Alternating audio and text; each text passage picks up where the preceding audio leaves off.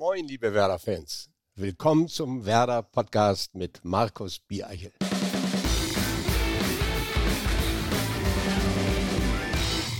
Moin und herzlich willkommen zu unserer letzten Ausgabe in diesem Jahr und auch diese Folge des Werder Podcasts wird euch präsentiert von Medientechnik Koik. Heute sind wir einmal nicht in unserem Podcaststudio im Weserstadion.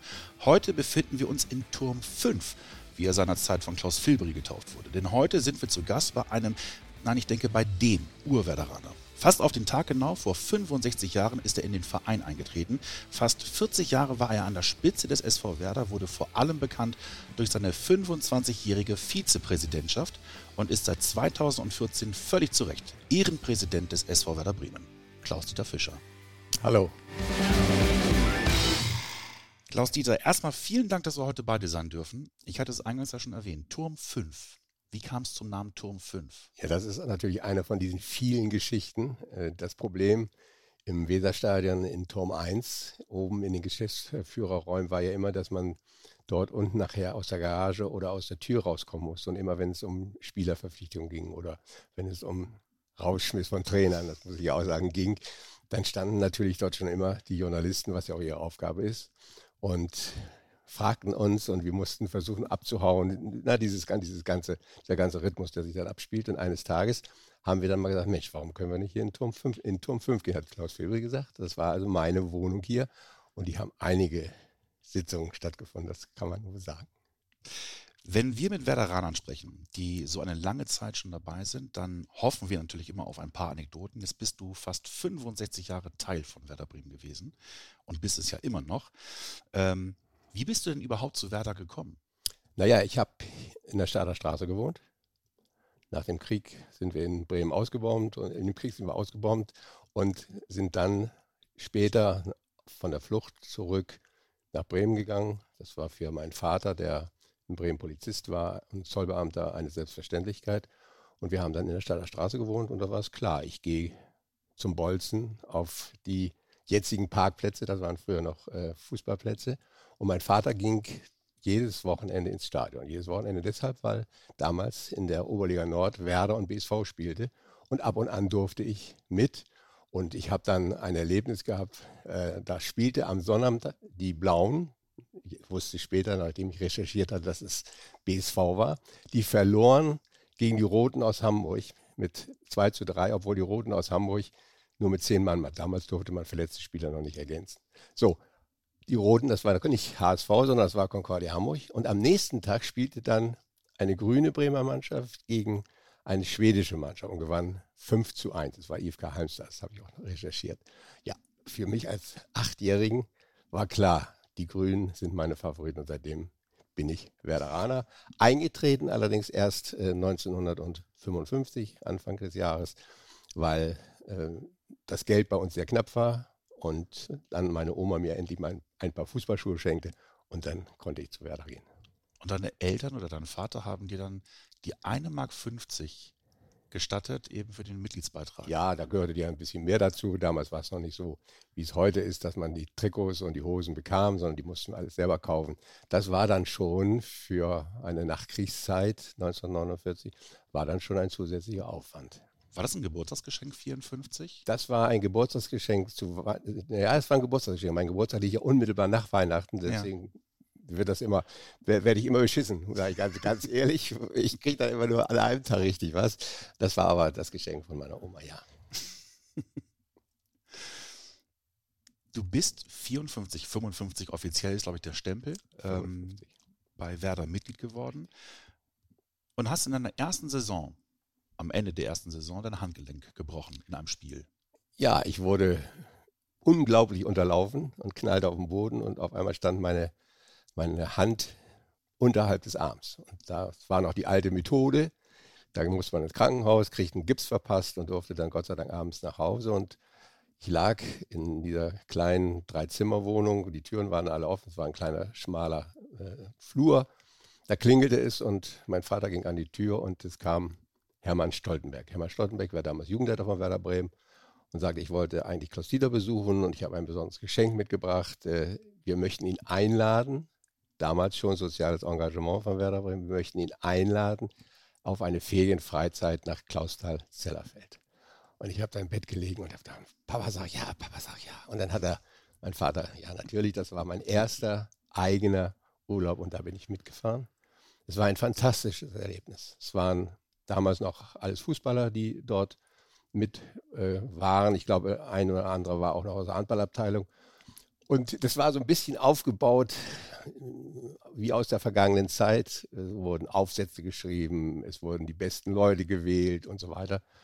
Und ich muss mich da so, so ein bisschen rausgetan haben. 1955 ich wurde als Bester des, dieser freien Freizeit bestimmt von äh, Michalke, das war damals der Jugendleiter. Und das bedeutete aber auch gleichzeitig, und das war eigentlich mein Einstieg in die Funktionärslaufbahn, das bedeutet aber auch gleichzeitig, dass du beim nächsten Mal in einem Ferienlager als Lagerhelfer mitgenommen wurdest. Und damit hatte ich meine erste offizielle äh, Aufgabe. Hab dann auch, ich muss auch ehrlich sagen, weil mit, mit, den Fußballkünsten war es nicht so weit bei mir. Das Wissen war da, aber die Beine wollten nicht so. äh, hab dann auch mich entschieden, äh, diese Laufbahn als Funktionär weiterzumachen. Das hat mir Spaß gemacht. Ich bin Trainer geworden. Ich war häufig Betreuer und habe eigentlich alle Positionen, die man im Amateurfußball inklusive der Vorstandstätigkeit dann auch äh, ausgeführt. Du warst Schiedsrichter, Jugendbetreuer, Jugendtrainer, auch später Schatzmeister der Amateurabteilung. Alles richtig, ja. Was hat dir denn am meisten Spaß gemacht? Natürlich die Trainerposition. Ja? Ich muss dazu sagen, ich, äh, wir hatten damals auch schon mal ein bisschen Rebellion gemacht. Wir waren alles ganz junge Betreuer und Trainer und wir bekamen immer die untersten Mannschaften. Man muss damals mal überlegen, dass äh, Werder zum Beispiel im äh, U17-Bereich sieben Mannschaften hatte. Und äh, wir haben dann hm, protestiert dagegen und haben dann gesagt, wir, gehen, wir treten alle aus, wir machen nicht mehr weiter, wenn wir nicht selber mal bestimmen dürfen, welche Mannschaften wir trainieren wollen. Und ich hatte, war so ein bisschen der Anführer, hatte dann mit meinen jungen Kollegen, von denen es noch heute noch einige äh, gibt, zum Beispiel den Frank Jato, der im, im, auf Platz 11 die Stadionansage macht, hatte aber gesagt, wir dürfen jetzt nicht sagen, wir nehmen alle Mannschaften von 1 bis 3, sondern wir verteilen das fair. Und ich habe mir damals die dritte B-Jugend, hieß es damals, genommen, weil ich wusste, die wurde im nächsten Jahr, im nächsten Jahr erste B-Jugend. Und da habe ich zum Beispiel in der, unserer siebten Mannschaft einen Spieler entdeckt, Baumann, Carsten Baumann, der dann nachher einen, einen Profivertrag bei Werder Bremen gekriegt hat. Hm. Also solche Geschichten passieren da so en passant. Du warst sehr früh dabei. Das heißt, du warst ja auch dabei, als Werder das erste Mal den DFB-Pokal gewonnen hat, 63. Du warst dabei, als Werder Meister wurde, 65. Wie hast du das denn damals miterlebt? Es ist ja ganz anders gewesen als heutzutage. Ja, das war natürlich äh, das äh, Spiel in Gelsenkirchen wurde äh, gegen Kaiserslautern, das Pokalendspiel wurde nicht mal im Radio übertragen. Und die Aufnahmen aus der Bundesliga waren ja auch noch nicht so in der Form, dass alles, jeder Spielzug, jedes Foul im Fernsehen gezeigt wurde. Das war schon eine ganz andere Landschaft. Auch die Presseberichterstattung war ganz anders. Aber wenn man natürlich mit vollem Herzen bei Werder Bremen war, dann hat man versucht, alle Quellen äh, zu bekommen. Und äh, ich hatte nun auch das, das Glück, ich gehörte damals äh, sehr schnell dem Amateurvorstand Fußball an. Ich war damals äh, Begleiter der A-Jugend, die zum ersten Mal norddeutscher Meister für Werder Bremen wurde. Und dadurch warst du natürlich mit im, im Geschehen. Also weil du ja schon im Amateurvorstand warst, konntest du oder durftest du dann schon mit zum Pokalfinale fahren, 63? Oder wie hast du das, die Meisterschaft hier erlebt? Warst du im Stadion? Also diese enge Verbindung zwischen äh, der Bundesliga und den Amateurabteilungen, wie ich sie gelebt habe. Weiß nicht, wie es jetzt läuft, aber wie ich sie gelebt habe, äh, dass dort so weit wie es ging, die Verantwortlichen aus der Abteilung auch mit einbezogen war, das gab es damals noch nicht. Das war damals ein sehr elitärer Kreis, der dort mitfuhr. Aber ich hatte viele Freunde, die auch äh, schon Autos hatten. Einer hatte einen VW-Bully, mit dem sind wir durch die Gegend gebrettert. Ich bin manchmal mit dem Motorrad, äh, habe ich die Mannschaft äh, begleitet, weil mein Freund ein Motorrad hatte. Ich erinnere mich an eine Fahrt nach Bergedorf. Oder wir sind sogar mit dem Fahrrad gefahren. Wenn es also gegen Bremerhaven 93 ging, so hieß FC Bremerhaven damals, oder wenn es zum VfB Oldenburg ging, sind wir mit dem Fahrrad gefahren. Das ist heute nicht mehr vorstellbar. nee, eigentlich nicht, nein. Aber dafür, dafür nehmen unsere Fans andere Dinge in Kauf. Du hast, bevor du ähm, in der Bremer Verwaltungsschule angefangen hast, hast du ein Praktikum gemacht im Krankenhaus St. Äh, Jürgenstraße. Das war so um 1963. Und dir ist dort die wahrscheinlich schönste Verwechslung unterlaufen, die dir jemals unterlaufen ist? Ich glaube, es war nicht nur die schönste Verwechslung, sondern es war auch die wichtigste Verwechslung für Werder Bremen.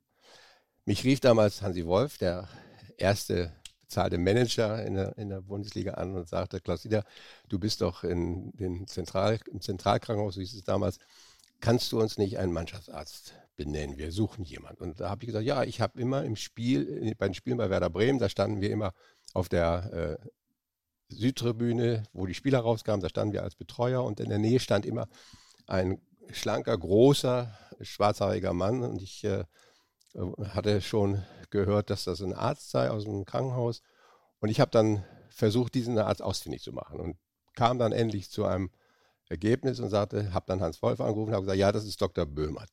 Der ist äh, auch interessiert. Ich habe mit ihm telefoniert. Den können Sie, kannst du anrufen. So. Und eines Tages, gar nicht, keine, keine Zeit später, kam Hans Wolf mir auf dem Weg zu Platz 11 entgegen mit einem, äh, Franz verzeih mir, einem kleinen, schmächtigen äh, jungen Mann. Und da sagte Hans Wolf, ich brauchte ja Dr. Böhmert nicht vorzustellen. Da ich gesagt, wer? Dr. Böhmert? Das ist doch nicht Dr. Böhmert. Dr. Böhmert ist doch groß und schlank. Das war also diese Verwechslung. Da hat man mir also einen anderen Namen gesagt in den städtischen Krankenhausstadt. Und dieser Dr. Böhmert ist dann nicht nur, wie wir wissen, nicht nur Mannschaftsarzt gewesen, sondern ich habe dann von 1970 bis 1999 mit ihm als, er war Präsident, ich war sein, sein Vize. Und hinterher ist er auch noch Aufsichtsratsvorsitzender gewesen. Großer Funktionär beim DFB. Wir haben immer gesagt, dieser Mensch ist zu gut für diese Welt. Der äh, hat auch äh, in seinem Job unglaubliche Dinge entwickelt. Den Hubschrauberdienst zum Beispiel ist auf seinem Mist gewachsen. Also dem Franz Böhmert hat Werder Bremen sehr viel zu verdanken. Wie sehr schmerzte sein Abschied oder sein, sein Tod 2004? War ja ein Tag nach deinem Geburtstag. Ja, ich muss dazu sagen, es hat mich unheimlich mitgenommen. Schon der Schlaganfall, den er hatte, ist, das hat mich mitgenommen. Aber es ist so, wie es ist, wenn man einen Freund verliert. Gehen wir mal zurück. Also 1970 war ja, ich glaube, du hast es sanfte Revolution genannt. Dr. Böhmert wurde Präsident, du wurdest dritter mhm. Präsident. Ähm, ihr wart doch unglaublich jung. Ich glaube, Dr. Böhmert war 34. Ja. Ich war 29. Du warst 29. Ja. Das ist in der heutigen Zeit eigentlich unvorstellbar, dass ein Bundesligaverein seine Führungsspitze so jungen Menschen überträgt. Ja, äh, es war sicherlich außergewöhnlich. Bayern München hat es uns dann ja nachgemacht mit Uli Hoeneß. Das wissen Sie ja, der war, glaube ich, noch jünger. Aber es war einfach so, dass ich durch meine lang, damals schon langjährige Mitgliedschaft, 1970 war ich schon 15 Jahre im Verein und hatte mir inzwischen auch äh, ein bisschen einen Namen dadurch gemacht, dass ich mich auch für andere Sportarten im Verein interessiert. Es war ja immer so ein bisschen abgekapselt, die Abteilung, die es damals gab. Wir hatten ja noch nicht sehr viele Mitglieder. Wir hatten, glaube ich, 1500 Mitglieder etwa. Und äh, ich hatte gute Kontakte zu den anderen Vorstandsmitgliedern aus den Abteilungen und die waren natürlich auch besorgt um die Situation, denn Werder stand damals ja am Tabellenende. Und dann haben wir uns zusammengesetzt und haben gesagt, wir müssen was ändern. Wir müssen was ändern, wir müssen auch den Amateurabteilungen einen anderen Status geben, haben dann Dr. Böhmert äh, dafür gewinnen können. Ich weiß noch heute an der Theke oben im Weserstadion, wie ich ihn angesprochen habe, wo er dann gesagt hat, aber nur Herr Fischer, wir nutzen uns noch nicht, aber nur Herr Fischer, wenn Sie mitmachen. Und dann war klar, dass wir es machen und haben dann wichtige Leute des Vereins, wie damals Edu Hund, der äh, ehemalige äh, Betreuer der, der Bundesliga und Nationalspieler, war einer der wichtigen. Äh, Richard Boljan, der starke Mann der SPD, damals in, in, in Bremen, gehörte zu diesem Kreis. Günter Hartlager, ein, äh, jemand, der eine führende Position in einer Reederei hatte. Es war richtig ein, ein kleiner Kreis, aber wir haben gesagt, wir wollen das nicht mit brachialer Gewalt machen, sondern der äh, Schatzmeister Wilhelm Riedmöller gehört mit dazu. Das war dann der erste Schritt. Und der zweite Schritt war dann, dass wir gesagt es geht nicht an, dass wir einen Vorstand mit neun, einen Bundesliga-Vorstand mit neun Personen haben. Und haben dann das zweite, den zweiten Schritt gemacht und haben dann die neun Personen reduziert auf drei bei der nächsten Gelegenheit. Und das hat dann bis heute eigentlich Bestand, drei bis vier. Du warst in den 70er Jahren dann ja quasi mittendrin. Ist das vermessen zu sagen, dass äh, die 70er Jahre so ein bisschen das Jahrzehnt der verpassten Chancen war? Da sind Namen, die gehandelt wurden äh, bei Werder Bremen, angefangen mit Günter Netzer. Dann die Möglichkeit, Udo Lattek zu bekommen, der auch noch zwei Spieler hätte mitbringen können. Dann haben wir die Millionenelf, die von der Idee her sehr gut war, aber glaube ich dann nicht ganz so clever umgesetzt wurde. Okay, ich muss, ich muss ein bisschen richtig stellen. Äh, die Geschichte mit Udo Lattek, der Uli Hoeneß und Paul Breitner mitbringen wollte, das war die Aktion, die ja letztendlich dann zur Entmachtung des alten Vorstands 1969, 70 geführt hat, weil die nämlich sich entschieden hatten, Fritz Rebell, Regionalliga-Trainer bei Göttingen 05, zu nehmen, weil er im Monat, glaube ich, 1000 D-Mark, das war damals viel Geld zwar, äh, weniger haben wollte als Uli, äh, Uli äh, als äh, Udo Lattek, den wir dann etwas später, vier Jahre später bei einem Spiel in Stuttgart getroffen haben, weil wir ihn verpflichten wollten. Und der uns erzählte, naja, die große Chance hat Werder ja verpasst, denn bevor ich zu Bayern gegangen bin, hatte ich ein Angebot von Werder mit zu einem Gespräch. Ich hatte angeboten, ich würde auch zwei junge Spieler mitbringen. Da haben wir natürlich sofort gefragt, welche denn? Ja, dann sagt er, das wäre Uli Hoeneß und äh, Paul Breitner gewesen, die hätte ich mitgebracht. Ja, und dann hat der Vorstand vor uns hat dann entschieden, wir nehmen den um, um 1000 D-Mark billigeren Fritz Rebell.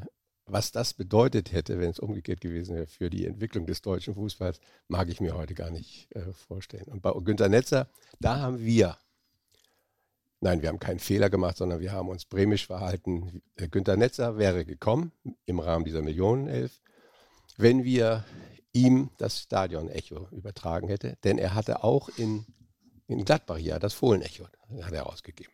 Wir hatten aber gerade wenige Zeit vorher unserem ehemaligen Torjäger der Bundesliga, Klaus Matischak, das übergeben. Wir hätten ihm das wegnehmen müssen und das wollten wir nicht. Wir wollten dazu stehen, was wir gesagt haben. Also nicht die, das Jahrzehnt der verpassten Chancen.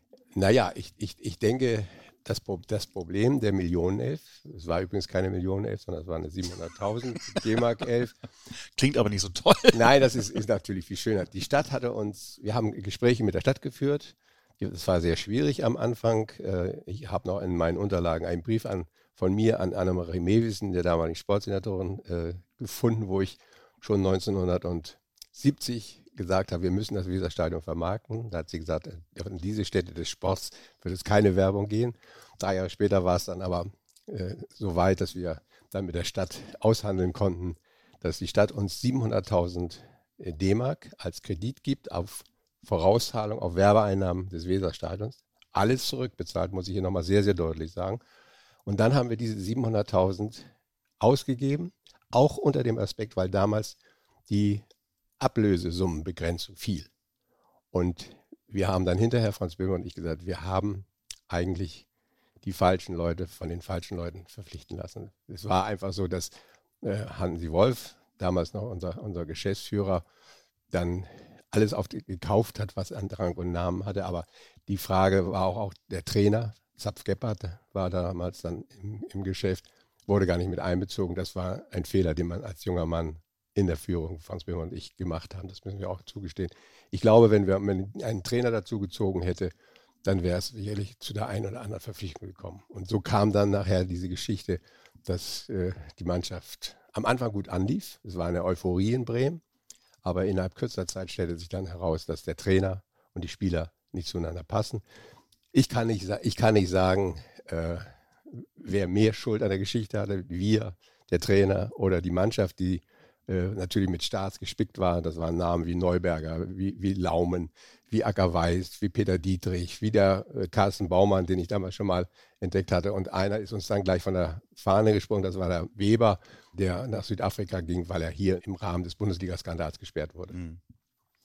Du warst nebenbei, nebenbei, ja eigentlich Direktor der Verwaltungsschule in Bremen. Wie hast du das eigentlich unter einen Hut bekommen? Ja, das ist äh, eine Frage, die ich häufig äh, gestellt bekomme. Ich habe parallel ja zu der, zu der Werder-Geschichte auch meine berufliche Fortentwicklung betrieben. Äh, ich habe die Verwaltungsschule zu, einem modernen, zu einer modernen Berufsschule entwickelt, habe dann später im Außenfortbildungszentrum praktisch die gesamte Ausbildung der bremischen Verwaltung äh, geleitet, hatte einen tollen Mitarbeiterstab. Äh, ein Senator hat mal zu mir gesagt, ähm, bei Ihnen kann man ja nur was werden in der Schule, wenn, der, wenn man Veteraner ist. ich habe das nicht verleiht. Hatte einen tollen Mitarbeiterstab, die unglaublich gut gearbeitet haben. Äh, bis hin, das ging bis hin zur Teilnahme nachher an der deutschen Einigung. Weil Lehrer von uns dann in Rostock 1990 angefangen haben, die Verwaltung dort aufzubauen und die, den Leuten zu unterrichten. Das war so eine lange Karriere, die ich auch in der Verwaltung gemacht habe. Aber es bedeutete natürlich auch, dass es häufig bis spät in den Abend wurde, jeden Tag in der Woche.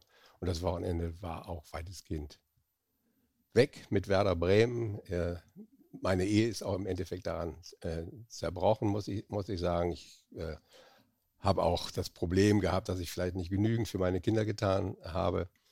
Aber ich habe grün-weißes Blut und das sind Dinge, die einfach dann leider anfallen. Und obwohl du so sehr für Werder lebst, passiert dann 1980 vielleicht das Schlimmste und vielleicht auch das Beste. Werder steigt ab und im Nachhinein betrachtet vielleicht das Beste, was passieren konnte? Ja, es war sicherlich das Beste, was passieren konnte. Und dazu muss ich sagen, weil auch Franz Böhmert und ich einen Plan hatten. Äh, nachdem, äh, wir hatten schon vor dem, bevor wir abgestiegen waren, es war ja eine unglaubliche Schlussserie, die wir hingelegt haben, mit tollen hohen Siegen, aber mit tollen hohen Niederlagen gleichzeitig. Und wir haben gesagt, was machen wir eigentlich, wenn wir absteigen? Und dann haben wir entschieden, wir gehen das Risiko ein und spielen in der zweiten Liga mit dem gleichen Etat und versuchen möglichst viele Spieler zu halten, wie wir sie gehabt haben. Es sind natürlich einige Spieler von uns weggegangen. Ich denke da an äh, Kalle Geils, an Dressel, der eine große Hoffnung damals, damals war. Aber wir haben auch eine ganze Reihe von Spielern dazugeholt und das größte Glück, was wir hatten, war, dass in der Zweitligasaison dann Otto Rehagel unser Trainer war, weil unser vorheriger Trainer Kuno Klötzer erkrankte und nicht wieder kam. Und von da an ging es einfach nur noch bergauf. Deswegen ist das wirklich aufgegangen, dieser Plan. Wenn es nicht, auf, wäre nicht aufgegangen wäre und wir nicht aufgestiegen wären, war klar, wir hatten damals eine fantastische, wie damals hieß, Amateure, also die U23-Mannschaft heute. Dann hätten wir mit dieser Mannschaft in der zweiten Liga weitergespielt. Aber Kuno Klötzer stand ja irgendwann wieder auf der Matte. Da war er krank geschrieben und äh, dann wollte er eigentlich wieder weitermachen, während Otto Rehagel schon das Training geleitet hat, oder? Ja, das, äh, darüber möchte ich alle nicht weiter, weiter, weiter sprechen, weil ich dann auch ein, ein, bisschen Probleme mit Franz da oben im Himmel bekomme. Okay. Diese Anmerkung sollte reichen. Aufstieg und was dann passiert ist, war ja schon sensationell. Ihr seid habt euch jedes Jahr für den internationalen Wettbewerb qualifiziert. Zweimal Fünfter, dreimal Vizemeister. Das kann man ja heutzutage sich gar nicht vorstellen, dass es so einfach geht. Naja, wir haben, wir haben uns damals äh, entschieden, weil äh, der Otto Rehagel war schon immer unser Traum. Und ich glaube, der wichtigste Schritt, den wir gemacht haben, war, dass wir in der Erstligasaison, im zweiten Spiel, spielten wir hier zu Hause gegen Arminia Bielefeld, nachdem wir in Gladbach 4 zu 2 gewonnen hatten. Und in diesem Spiel gegen Bielefeld passiert dann diese Aktion äh, mit Norbert Siechmann, der in einem Abwehrduell gegen Linen dann den Oberschenkel von Linen aufgeschlitzt hat und äh, Otto Rehagel mit Wüstenbeschimpfungen dann äh, anging. Und in der Situation haben wir den Vertrag von Otto Rehagel verlängert. Ich glaube, das war ein unglaublicher Vertrauensvorschuss, der Otto, den Otto Regal von uns bekommen hat, den er auch nachher ja richtig zurückgezahlt hat. Aber es war wichtig für ihn, denn er hatte ja vorher hatte er nicht gute Erfahrungen mit Bundesliga-Präsidenten und Vorständen gehabt. Und er fühlte sich bei uns sicher. Wir gaben ihm auch die Position, die er bekommen musste. Wir gaben ihm einen guten Manager an die Seite mit Willy, mit Willy Lemke, der das gesamte Organisatorische, das, äh, die gesamte, das gesamte Thema, das immer größer wurde, mit Marketing und so weiter aufbaute. Das passte einfach alles äh, zusammen. Die, ich hatte die Amateurabteilung äh, im, im, Griff, ich machte die Jugend, äh, Jugendarbeit für die, für die Bundesliga als, äh, in der Leitung, hatte gute Trainer dabei. Das war wie gemalt eigentlich. Und wenn man das mit, dem heut, mit der heutigen Situation vergleicht, dann wäre das die Chance gewesen, wenn es damals schon die Gelder gegeben hätte und die, der zweite und der dritte und der vierte in der Champions League hätten mitspielen können. Wir, war, wir hätten, glaube ich, siebenmal dann zusätzlich noch spielen können.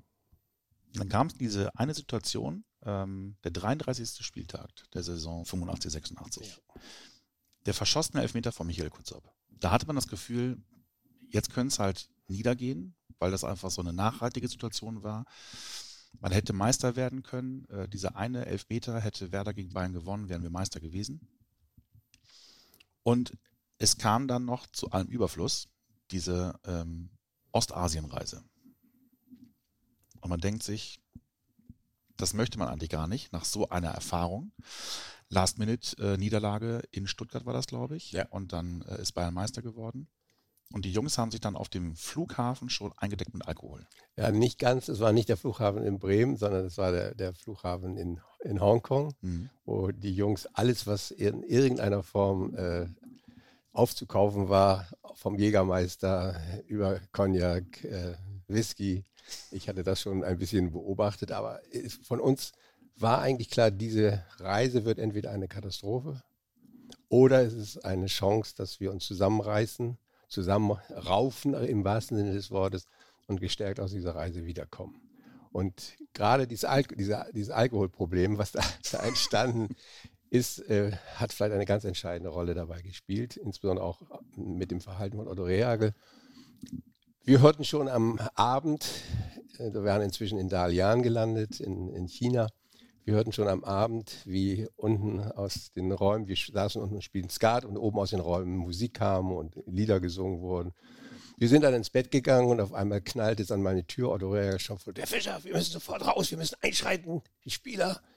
Und wir raus. Willy Lemke, ein bisschen feige, muss ich dazu sagen, äh, schlich hinter uns und wir sind dann rein in, in das Zimmer mit dem äh, lautesten Ton. Da lag auf dem Boden unser damaliger und heutiger Masseur äh, Holger Berger im seligen Schlaf. Der Mannschaftsarzt damals, Kalimeschede, kam uns entgegen und sagte, Trainer, ich habe versucht, das Schlimmste zu verhindern. Er war also sturzbetrunken, genau wie alle anderen. Johnny Otten, äh, heute ja Kolumnist einer großen Zeitung in Bremen, äh, saß auf der Fensterbank, hatte sich ja verletzt und hatte seinen Fuß dort oben liegen und Trainer sagte dann, äh, Herr Otten, er, er sieht ja alle seine Spieler, Herr Otten, Sie sollten sich schämen. Und dann sagte Johnny Otten, Trainer, ich habe den Fuß doch hochgelegt. Und dann rauschte auf einmal Dieter Bordenzi, stand auf, rauschte an uns vorbei, raste über den Flur, lief in das Zimmer von Otto Rehagel und schmiss sich auf das Bett. Und wir hinterher, ich habe gesagt, Dieter, raus, du, geh in dein Bett, das ist Beleg, sagte der. Es war heute lustig, aber es war damals eine groteske Situation. Ich übernahm dann, äh, ich übernahm dann die Nachtdienst. Äh, wir beruhigten die Spieler, sie gingen alle auf ihre Zimmer dann. Auch Otto Rehagel war relativ ruhig und ich, ich übernahm dann die, die, die, Nachtwache. Wir mussten sehr früh wieder, wieder raus und ich klopfte dann, äh, habe auch den Wegdienst übernommen. Ich klopfte dann an, alle, an alle Türen. Es war ein bisschen schwierig, die Jungs wach zu kriegen, aber es klappte. Nur an einer, an einer Tür, da tat sich nichts. Da habe ich gesagt, verfluchte Kiste, ich hatte die Liste von Willige bekommen. Ich klopfte und klopfte und auf einmal ging die Tür auf und äh, ich bitte heute noch um Verzeihung, ein kleines chinesisches Mütter, Mütterchen kam raus und schimpfte schrecklich auf mich. Willi hatte vergessen, dass äh, Manni Burgsmüller, äh, der in, in diesem äh, Zimmer war mit äh, Virko Votava, dass, dass die äh, ein anderes Zimmer bekommen hatte. So, dann saßen wir jetzt beim Frühstück. Der Einzige, der fehlte, war Otto Rehagel. Das war sehr früh noch. Auf einmal ging die Tür auf, unser Trainer kam rein, sagte einen kurzen Satz. Guten Morgen, meine Herren, ich wünsche guten Appetit. Das war der einzige Satz, der über diese Situation je gefallen ist im offiziellen Kreis. Und ich glaube, das war eine ganz starke Leistung von Otto Jagel. Der hat genau gewusst, die Jungs mussten ihren, äh, ja, ihren Kummer im Suff ertränken. Ganz typisch war zum Beispiel eine Reaktion, ich war noch in einem anderen Zimmer, Michael Kutzop, der weinerlich dort, angetrunken natürlich, weinerlich dort saß und sagt, der Trainer wird mich nie wieder aufstellen. Naja, und dann umgekehrt war es, ja. Und von dort ist dann die Reise weitergegangen nach, äh, nach Japan und dort haben wir dann wieder gute Fußball, guten Fußball gezeigt. Und ich glaube, so hat sich dann eigentlich das, was negativ war, doch noch zum Guten äh, gewendet, denn wir wurden zwei Jahre später deutscher Meister mit Otto Reagel. Also es folgte ja tatsächlich die erfolgreichste Zeit von Werder Bremen. Nicht im direkt darauffolgenden Jahr, aber immerhin ab dem Jahr darauf. Ja, eigentlich ab 90. Ne? Gut, 88 sind wir noch. Dann kamen die schrecklichen Pokaljahre. Aber zumindest zweimal im Endspiel. Ja, äh, wobei das, das zweite Mal Kaiserslautern hatte schon eine äh, schwierige Variante dabei, weil Otto Rehagel äh, eigentlich so ein bisschen den Mut verloren hatte. Er, er, wollte, er war, kam zu uns ins Präsidium, äh, damals mit Manny Müller, mit Franz Böhmert und Willy Lemke als Manager und sprach mit uns, ob er nicht am Ende der Saison aufhören sollte. Und wir haben ihm Mut gemacht, wir haben mit der Mannschaft äh, ja auch immer Gespräche damals gehabt. Es war ganz klar, diesen Trainer wollten wir nicht loswerden. Und er hat auch weitergemacht, Gott sei Dank. Dann kam wirklich die Serie von Werder Bremen. War euch in dem Moment eigentlich, also ab äh, 1990, war euch da eigentlich klar, was ihr da nachhaltig für den Verein macht? Oder lief das einfach so wie im Traum ab? Also konntet ihr im Jetzt auch mal leben und sagen, das ist schon herausragend? Ich glaube, das eine schließt das andere nicht aus.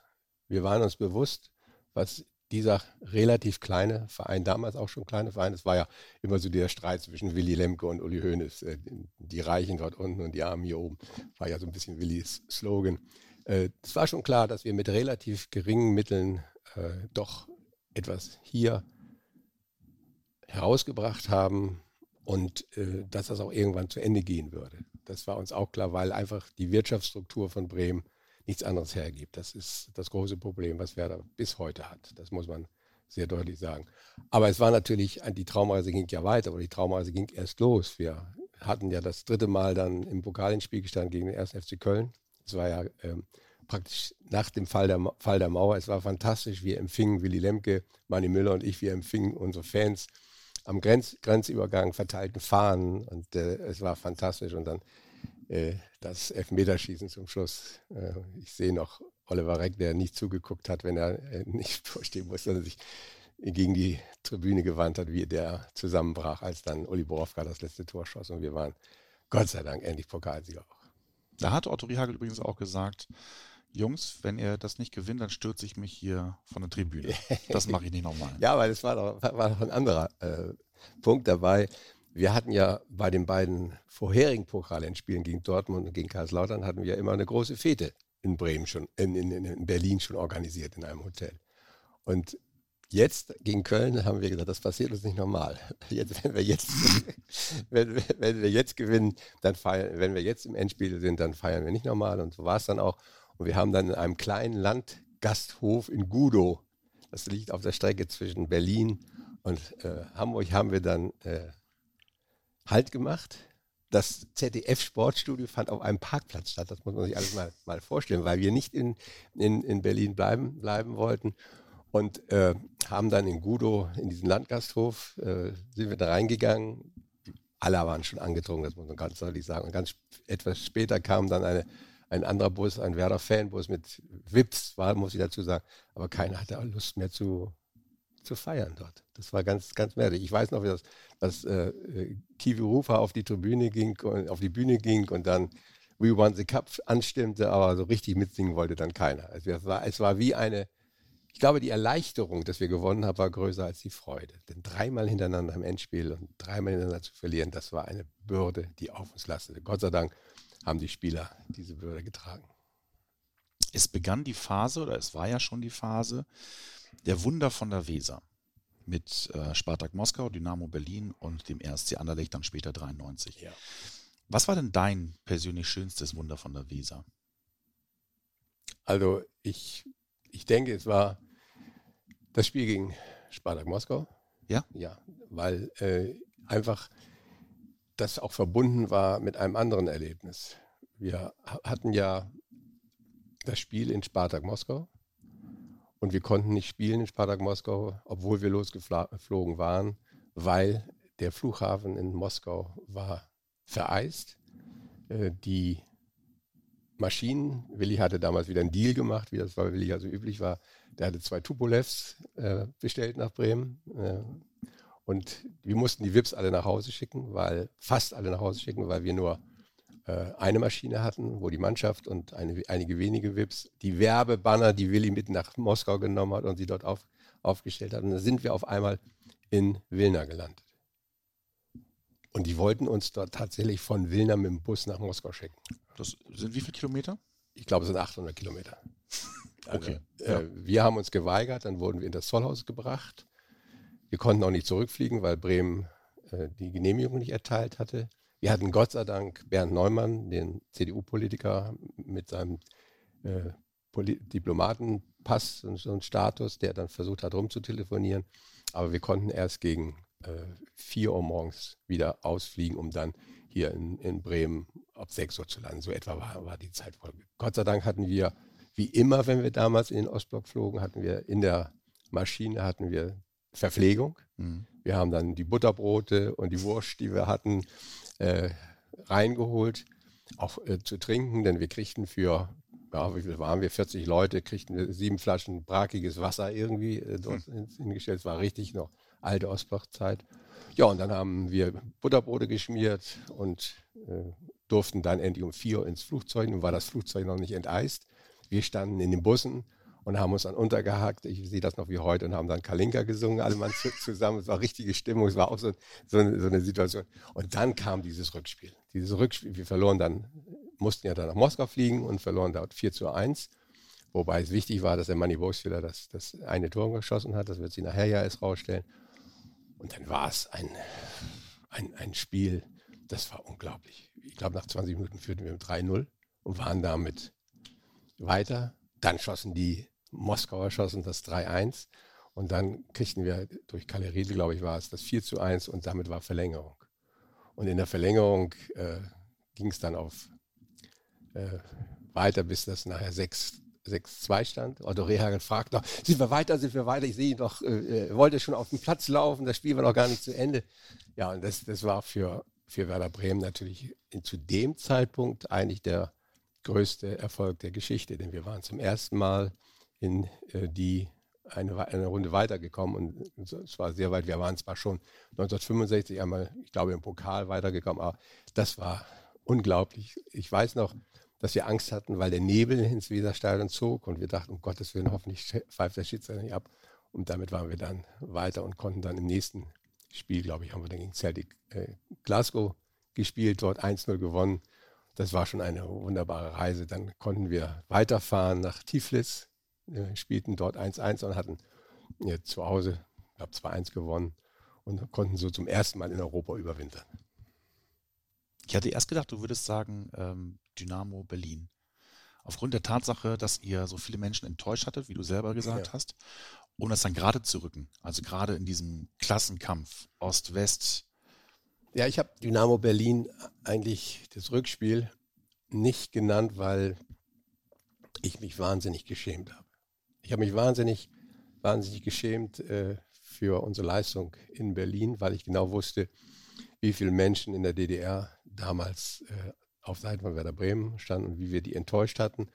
Ich hatte damals mal schon, glaube ich, sechs, sieben Jahre vorher die Idee gehabt mit DDR äh, bei Werder Bremen, wo wir dann hier eine Patenschaft übernommen. haben. Es waren über 100, die Mitglied wurden.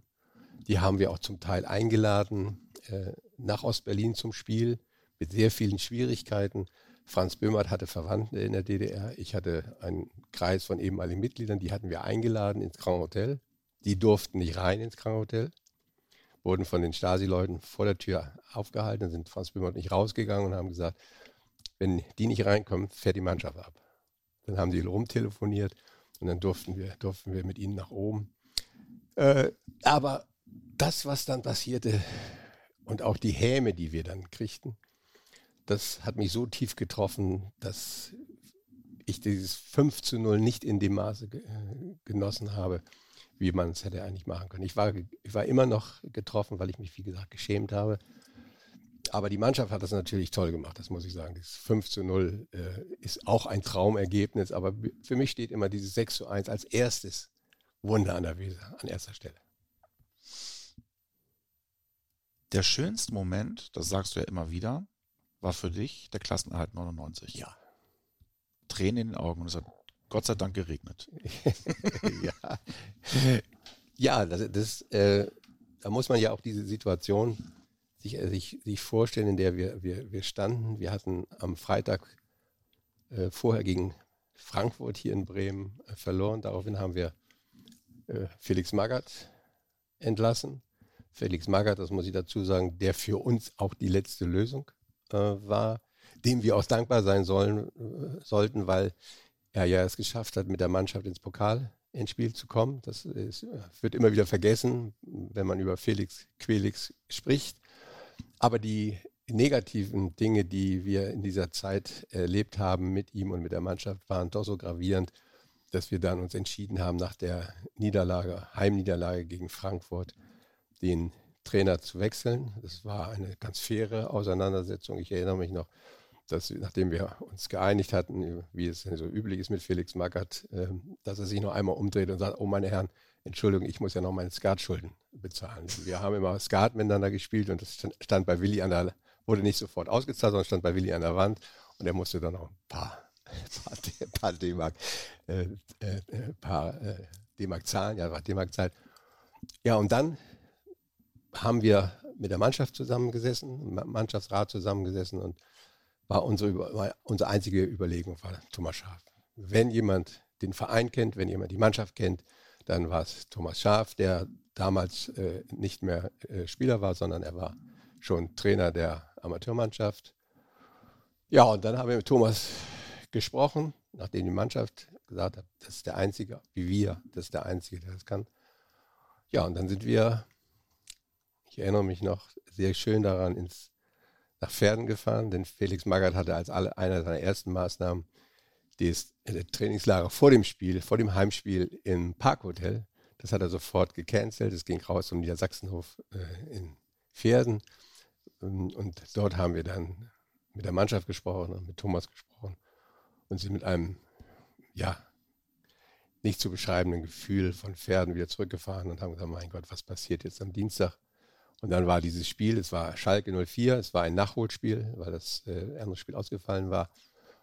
Ja, und dann kommt diese, glaube ich, 59. Minute, äh, wo dann die Flanke kommt und unser ehemaliger Torwart Oliver Reck, einige sagen, der wollte uns helfen, das stimmt allerdings nicht, äh, konnte den Ball nicht äh, aus der Luft fangen und er kam zu Dabrowski und er war im Tor. Und ich habe dann oben zwischen den Kabinen, zwischen den Journalisten gestanden und habe gezittert und gezittert. Ich habe es oben nicht mehr ausgehalten auf, auf, meinem Platz und bin runtergegangen. Und dann in dem Moment kam auch der Schlusspfiff und Dieter Eils kam dann hoch und holte mich runter auf den Platz. Und dann brach bei mir alles zusammen. Und wie du es schon gesagt hast, ich musste zum, damals hieß es noch Premiere, zum Premiere Interview und da sagt auch der, haben Sie etwa geweint? Ich sage, nein, es regnet draußen, ich habe geweint. Ich glaube, hier stehe ich es erstmalig ein, ich habe geweint.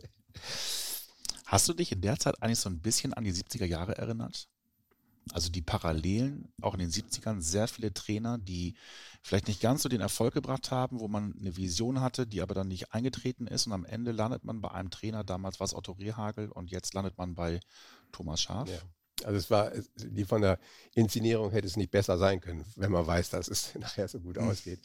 Das war, es war wirklich so. Wobei wir auch dazu sagen müssen, oder ich auch dazu sagen muss, die Verpflichtung von Atemos war eine schwierige Verpflichtung, deshalb, weil wir, weil es uns an Alternativen mangelte.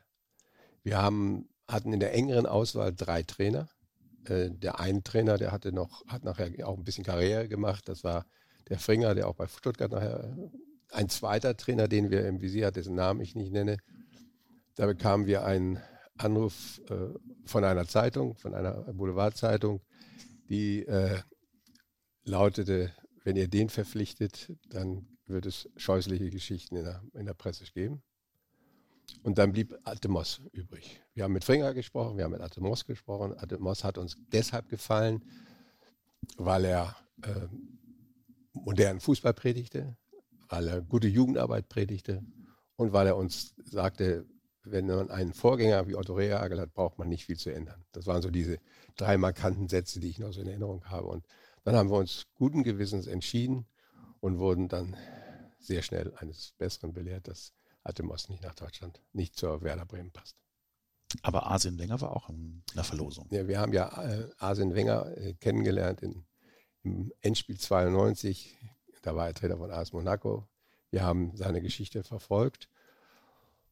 Und er war dann, hatte dann ja Monaco verlassen, war nach Japan, hatte dort einen, einen Jahresvertrag unterschrieben. Und ich denke, da weiß nicht, ob das ein Fehler war oder ob wir ungeduldig waren, sind Willy Lemke und Franz Böhmert nach Japan gefahren. Er war auch bereit, mit uns zu sprechen. Aber wir hatten dann das Problem, wie sollen wir dieses halbe Jahr überbrücken? Findest du überhaupt einen Trainer, der ein halbes Jahr macht? Und dann haben wir uns für Atemos entschieden. Vielleicht wäre es besser gewesen, ein halbes Jahr zu warten, aber dann hätten wir immerhin eine Übergangslösung. Wir hatten damals Kali Kamp, das wäre vielleicht gegangen, aber wer weiß es. Den Mut haben wir, ich muss sagen, den Mut haben wir nicht gehabt. Wir haben gesagt, wir brauchen einen gestandenen Trainer. Atemos war ein gestandener Trainer, hatte äh, Erfolge mit Mechelen, der jetzt Europapokalsieger mit Mechelen geworden. Aber wir hätten uns vielleicht noch ein bisschen mehr erkundigen müssen. Der Verein wurde 99 neu strukturiert. Du bist ähm, oder wurdest 99 wurdest du Vorstandsmitglied, 2013 Präsidenten und du warst immer mittendrin, hast auch die Wandlung vom Volkssport Fußball bis hin zu einem Multimilliardengeschäft äh, hautnah miterlebt. Hm, wie hast du diese Wandlung von dem Volkssport hin zu diesem Geschäft Fußball miterlebt? Eher wohlwollend, kritisch? Also ich habe das, hab das eher kritisch äh, verfolgt, also genauso wie ich heute diese äh, Modernisierungstendenzen mit dem Videobeweis als Beispiel mhm. sehr kritisch verfolge, weil ich die Angst habe, dass der Fußball nicht mehr Volkssport ist. Das ist meine große Sorge. Je weiter sich die Profis, das Profigeschäft entfernt von dem Amateursport Fußball, umso problematischer wird es. Denn man, man muss feststellen, dass ja der Profifußball lebt ja immer noch von den Amateursportvereinen, die dort eine Jugendarbeit betreiben und dann die guten Spiele abgeben. Äh, da habe ich meine Sorge, dass eines Tages äh, der Fußball, der, oder umgekehrt, der Fußball besteht weiter, weil der Fußball, der in der Bundesliga spielt, so sein muss wie der Fußball auf dem Amateurplatz, wie der Fußball bei den Jugendlichen, natürlich mit den jugendlichen Einschränkungen, mit Größe, Platz und das ist alles klar. Aber es muss eine möglichst enge Verbindung bleiben und das ist meine große Sorge, die immer noch größer wird, muss ich dazu sagen, weil das Millionengeschäft größer wird, weil der Videobeweis, die technischen Dinge, die jetzt in der Bundesliga stattfinden, da redet man dann von Gerechtigkeit, Fragezeichen. Äh, das ist meine Sorge, die ich habe. Jetzt bist du seit fünf Jahren raus. Du hast aber auch sehr viele Reisen miterlebt. Welche ist dir denn vielleicht nachhaltig, weil du jetzt auch diesen Abstand hast, ähm, am meisten in Erinnerung geblieben? Ja, am meisten ist natürlich das äh, Europapokal-Endspiel in Monaco, äh, gegen Monaco gewesen, in Lissabon, mit unserem schönen Trainingslager. Das war eine der Glanztaten von Willi äh, in Estoril. Äh, fantastisch, wie wir dort äh, gewohnt haben in diesen Tagen in einem wunderschönen Ort. Und noch fantastischer war natürlich, dass wir dort all unsere Freunde, die wir hatten, eingeladen haben zu einer unglaublichen Feier, die wir dort gemacht haben, die bis in den frühen Morgen ging, obwohl wir dann äh, am Wochenende gegen Eintracht Frankfurt spielen mussten. Da ging es noch um was für, für Frankfurt, nicht für uns. Und unsere Mannschaft hat dann in Frankfurt noch 2-2 gespielt. Das war fantastisch. Aber das war eine, eine Reise, die war wie im Traum. Äh, auch im Traum deshalb, weil wir am Abend vor dem Spiel erfuhren wir dann die Mannschaftsausstellung, äh, hatte jemand uns die gegeben, was, was Otto mit der Mannschaft besprochen hatte. Ich sage nicht wer. Und wer spielte? Der Klaus Alofs. Klaus Alofs spielt wir haben da gesessen, Willy Lemke, Franz Böhmer, Manni Müller. Da haben wir gesagt, oh, Klaus mit seinem kaputten Knie, das geht doch gar nicht, wie kann er das machen? Und wie es dann im Fußball ist, der Trainer hat immer recht. Es passierte dann so, dass Klaus Alofs das erste Tor schoss, Klaus Alofs gab die zweite Vorlage zum 2 zu 0 und wir waren Europapokalsieger. Das war wirklich ein Märchen. Jetzt bist du seit 2014 Ehrenpräsident. Wie schwer fällt es dir denn heute noch, nicht mehr tagtäglich involviert zu sein, beziehungsweise vielleicht auch nicht mal mitbestimmen zu können? Ja, das, äh, du hast die Antwort schon in die Frage ja rein, reingelegt. Also der Anfang ist mir äh, sehr schwer gefallen, weil ich auch bestimmte Entwicklungen gesehen habe, die ich nicht mitgemacht hätte als, als, als Präsident.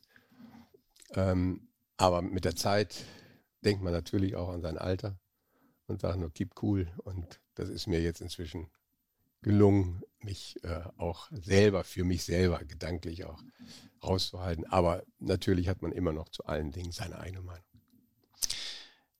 Apropos Meinung, wir würden jetzt einmal zu der Schnellfragerunde kommen. Bei dem einen muss ich jetzt mal ein bisschen ausholen. Es gab viele Tops und Flops, gerade bei Transfers. Also Transfers, die sowohl zustande gekommen sind, als auch nicht zustande gekommen sind. Was waren denn deine drei Top-Transfers, die nicht zustande gekommen sind? Das ist sehr, das ist sehr einfach. Das ist erstmal auf jeden Fall Günter, Günter Netzer. Mhm. Und dann würde ich auch dazu zählen, äh, Uli Hoeneß und Paul Breitner. Aber mhm. das war nicht, das war nicht unter, in, der, in, meiner Zeit, das war ein, ein halbes Jahr davor. Die Top 3, die nicht zustande gekommen sind, also auf jeden Fall Günter Netzer. Das ist ja ganz witzig, wenn ich Günter Netzer heute treffe. Dann sagt er, na Fischer, Sie noch an das Werder, Werder Magazin. Wir haben häufig darüber, darüber gelacht.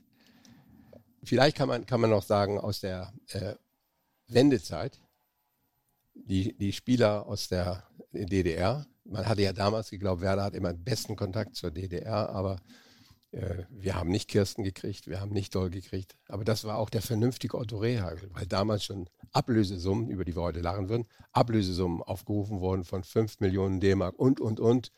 Da war ja auch Bayer Leverkusen mit Kalmund schon überall da. Ähm, da. Die würde ich auch noch zählen, denn die hätten wir gerne gehabt. Aber wir waren so vernünftig, dass wir das wirtschaftlich nicht gestemmt haben.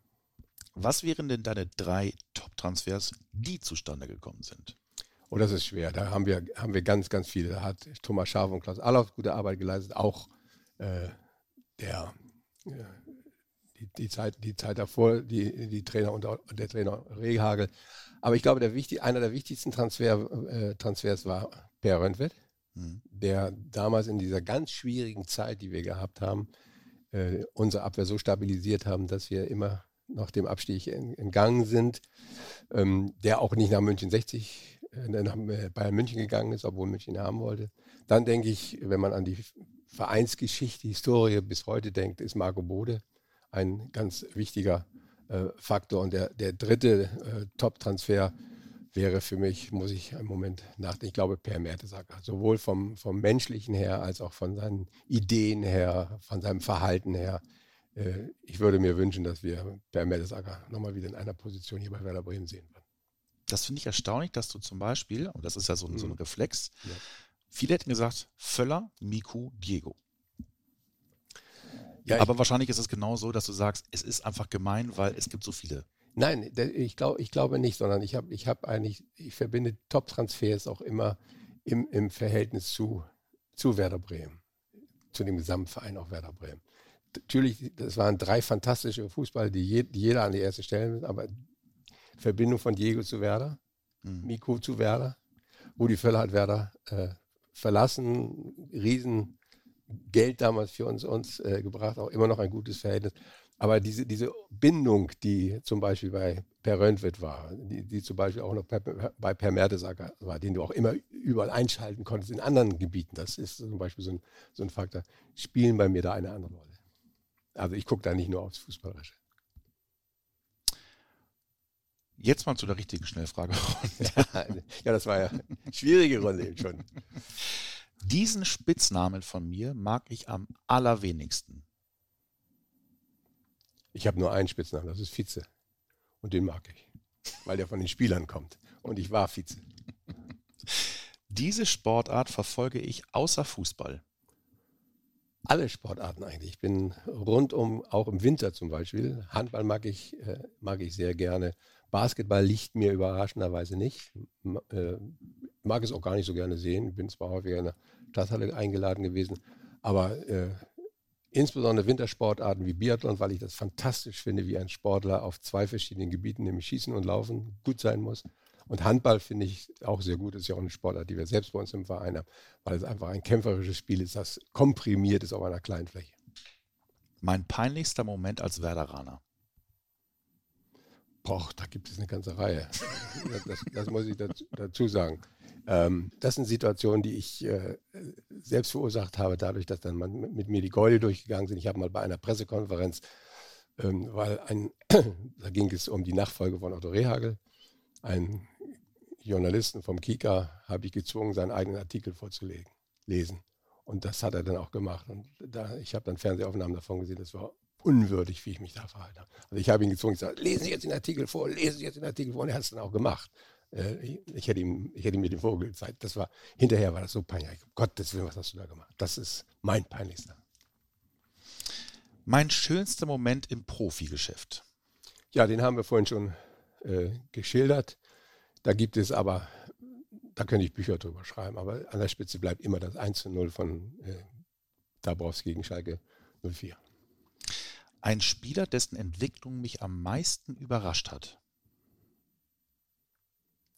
Ich denke Maxi Eckestein, wenn ich mal die Aktualität sehe, weil ich äh, immer gedacht habe, auch als ich ihn als Jugendspieler gesehen habe, mein Gott, der hat so viel, aber der kommt nicht aus dem Quark. Und in der letzten Saison hat er es geschafft. Mein Lieblingsspieler aller Zeiten. Ja, mein Lieblingsspieler aller Zeiten bleibt Per Mertesacker. Wie kommt es das eigentlich, dass ihr so eine, so eine enge Bindung habt? Ja, das liegt einfach daran, äh, ich habe ja damals im Zimmer von, im Nebenzimmer von Klaus Allers gesessen. Und ich hatte immer mein Büro da offene Tür, es konnte immer jeder zu mir kommen und mit mir schnacken. Und äh, da das Zimmer neben, Otto, neben Klaus Allofs lag, sind da die Spieler auch vorbeigegangen, die kamen da rein, sagten Tag, Hallo und so weiter. Und wer sich immer hinsetzte, bei mir war Per Mertesacker. Ja? Ich, ich habe dann mit ihm auch über viele Dinge äh, gesprochen. Und ich erinnere mich auch daran, dass zum Beispiel Per Mertesacker in die Schulen, in die Schulen ging. Einmal war er, das ist vielleicht die, die größte Bindung, das hat er auch selber mal in einem Buch so bestätigt, äh, waren wir, war in Riede, meinem Wohnort in der Schule, wo meine Frau Schulleiterin äh, war. Und da haben wir äh, einen Fußballtag gemacht. Und da hat er so fantastisch mit den Kindern sich beschäftigt, die dann auch ein Lied für ihn ge gedichtet hatten. Und er war da auch überwältigt. Also Per, Mertes, per Mertesacker hat äh, einen Blick weit über den Profifußball hinaus. Und das finde ich so großartig. Mein Lieblingstrainer aller Zeiten. Oh, das ist schwierig. Das ist gemein, ne? Ich sage mal Thomas Rehagel. Wenn man sich anbacken könnte, ne? Ja. Werder bedeutet für mich.